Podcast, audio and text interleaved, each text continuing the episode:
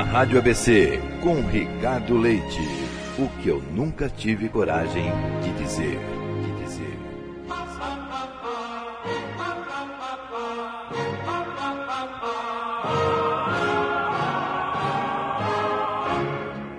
Bom dia, Ricardo Leite. Tenho vivido dias bem difíceis, sem saber o que fazer.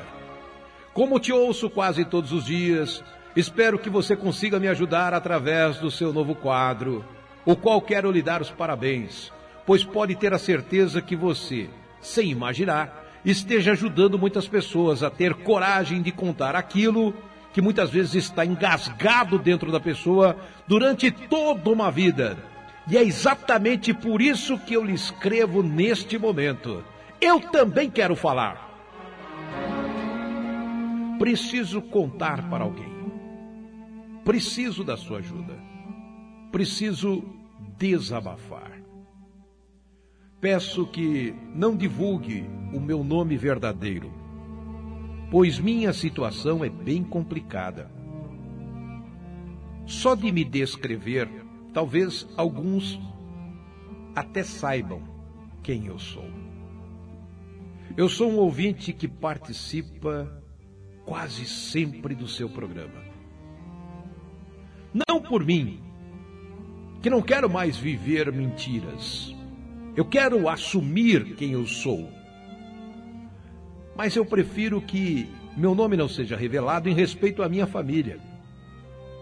Pois eles não sabem o que eu vou contar para você. Vou te contar o meu dilema,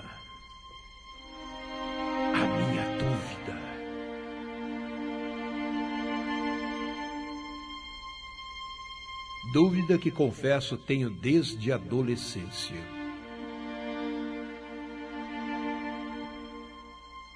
Hoje sou um advogado além de ter clientes muito importantes, presto serviço também para uma multinacional do ABC. Sou casado, estou quase chegando na casa dos 60 anos. Tenho filhas. Sou o terceiro homem de uma família de seis filhos. Quatro homens e duas mulheres. Fui criado na cidade de São Caetano e vivo no ABC até hoje com a minha família. Na minha infância, sempre fui um garoto considerado diferente. Eu não gostava muito daquela história de jogar bolinha de gude na rua, jogar futebol. Era um pouquinho mais delicado que os meus irmãos. E confesso a você que na adolescência, em determinados momentos, eu tive dúvidas sobre a minha sexualidade. Em determinado momento achei que era apenas coisa de minha cabeça. Mas sempre achei os garotos mais interessantes do que as garotas.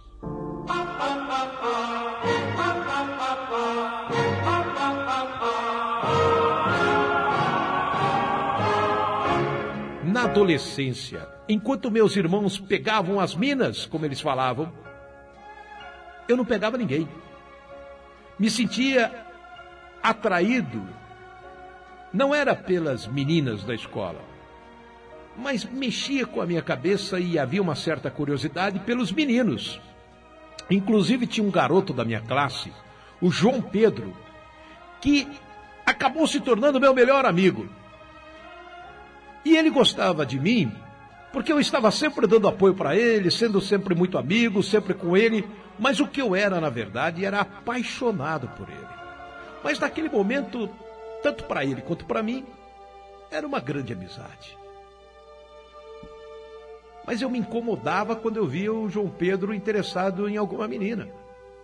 Eu falava para ele: Ô João, para, ela nem é tão bonita assim. Ô João, você precisa focar nos estudos. Eu ficava incomodado. E no fundo eu vivia esse amor escondido, tinha vergonha até. Em determinado momento, eu comecei a, a entender que eu poderia estar gostando do meu amigo, mas naquela época, eu não entendia esses sentimentos e achava que não podia tê-los. Até porque a minha família é uma família de evangélicos. Meus pais, meus avós. E eu achava que isso que eu sentia não era amor, e sim como se fosse uma tentação, algo do diabo, do próprio diabo. Quando eu pensava nesse tipo de situação, na hora eu via aquele ser vermelho, cheio de chifrinhos, olhando para mim, dando gargalhadas. E eu sabia, era coisa do diabo. Coisa do diabo. Eu tinha pavor desses sentimentos. Eu e meu amigo João Pedro éramos muito ligados. Todo final de semana íamos ao cinema, tinha algum trabalho de escola para fazermos. Mas com o passar do tempo, em um final de semana que fomos ao cinema, sabe aquela história, bate-papo daqui, bate-papo dali, fomos ao banheiro e acabamos nos esbarrando de maneira diferente no banheiro. E o João Pedro passou por mim e me tocou. E eu senti um arrepio diferente quando o JP, como eu chamava, me tocou. Num lance de segundos, nós ficamos nos entreolhando. E eu confesso a você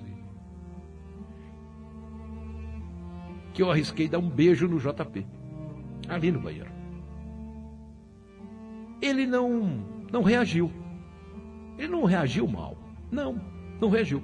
Eu só o beijei na boca. E depois fiquei assustado com o que eu fiz e saí. E ele saiu atrás de mim no banheiro. E nunca mais tocamos no assunto. A verdade é que eu estava envergonhado.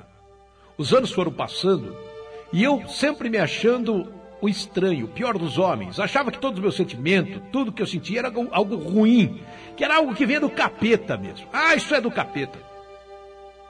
Nossa, é do capeta. Ninguém jamais soube desse meu sentimento e dessa minha atração por homens. Aos 17 anos, fui para a faculdade. E aos 18 conheci uma moça chamada Marina dos 17 para os 18 anos, esta Marina se aproximou, ficamos amigos, passamos a namorar e acabamos nos casando.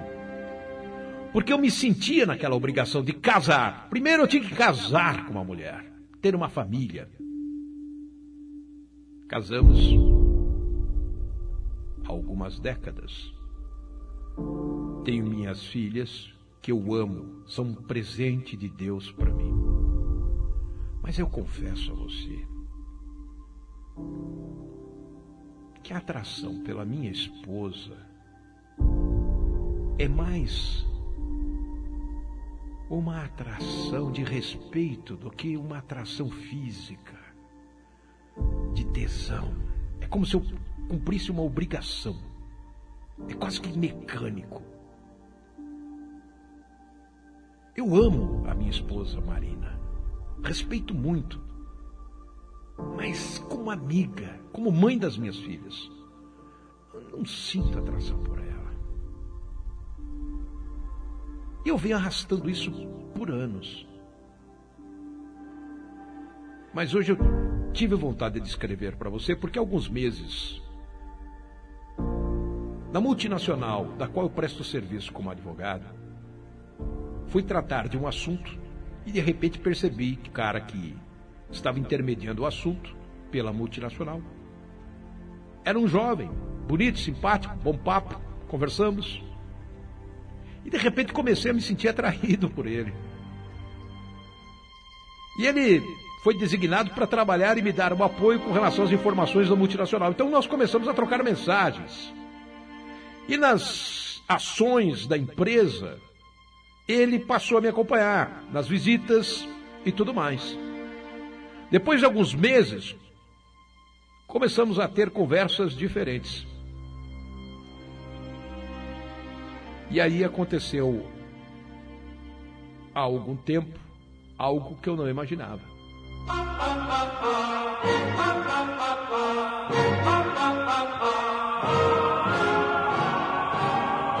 Eu passei a visitá-lo em seu apartamento. E Ricardo, eu confesso a você que eu nunca estive tão feliz, tanto na minha vida amorosa quanto sexual. Eu nunca fui tão feliz. Aí você vai me perguntar: e a minha esposa? Eu continuo casado. Minha esposa não faz a menor ideia. A família de meus pais também não tem a menor ideia. Que vira e mexe, numa das minhas visitas, eu não vou a trabalho. Eu vou visitar o apartamento deste rapaz. E ficamos juntos. Só que eu não estou aguentando mais. Até porque, com o passar do tempo, começa como com o famoso não quero nada a mais de você, só o que você puder me dar já está bom. Só quero fazer um, parte um pouquinho da tua vida, mas com o passar do tempo começam a vir as cobranças. A coisa vai mudando. Mas você já vai. Por que não fica mais um pouco? Mas a gente se viu tão pouco essa semana. Fica mais um pouco. Ah, mas fica mais um pouco. Então esse rapaz quer que eu resolva a minha vida, porque ele sabe que eu sou casado. E eu também quero resolver. Se você me perguntar agora, onde eu sou mais feliz? Com este rapaz. Mas eu não tenho coragem de contar para minha mulher. Eu não sei como minhas filhas reagiriam. Os meus amigos, então, nem se fale. Imagine nessa altura da vida, eu, quase um sessentão, assumir que sou homossexual. E contar para todos, principalmente para Marina, para os pais dela, para os meus, para as minhas meninas. Eu realmente não sei que atitude tomar. Dói muito ter essa vida dupla e enganar uma pessoa que amo tanto como a Marina. Mãe das minhas filhas. Não sei o que fazer. Escute seu programa todos os dias. Vejo as pessoas falando tantas coisas maravilhosas. Então, quando eu estou com o carro para lá e para cá, indo visitar alguns clientes, às vezes vou no fórum, estou escutando você. Vejo o pessoal falar de muitas coisas. E eu fico remoendo. O que será que eu faço? Quando você estreou esse quadro, o que eu nunca tive coragem de dizer, caiu como uma bomba na minha cabeça eu precisava contar minha história para você. Desabafar. Ver se arrumo forças para assumir quem eu realmente sou. Sei que muita gente vai dizer: ah, vai lá, fala, abre o jogo. Mas eu estou no meio de um temporal, de uma tempestade. Me ajude. Não sei o que fazer. Não diga o meu nome no ar. Só diga aos teus amigos ouvintes que eu não sei o que fazer que eu não quero magoar a Marina, não quero machucar as minhas filhas, não quero machucar as pessoas. Mas eu estou sendo machucado todos os dias. E não quero ser egoísta. Eu não sei o que eu devo fazer. Sinceramente, eu não sei o que eu devo fazer. Eu nunca tive coragem de dizer. Toda forma de amor é válida mas eu não sei qual seria a reação das pessoas. Eu não escolhi essas coisas. Eu me vejo bem no meio dessas coisas.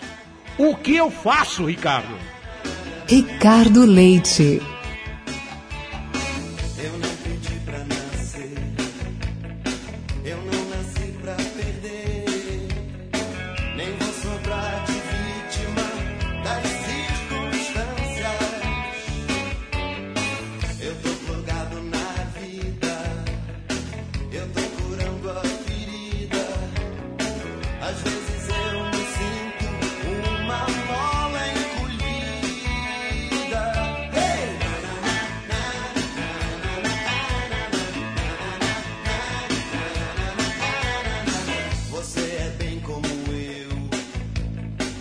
Sonha-se o que é ser assim.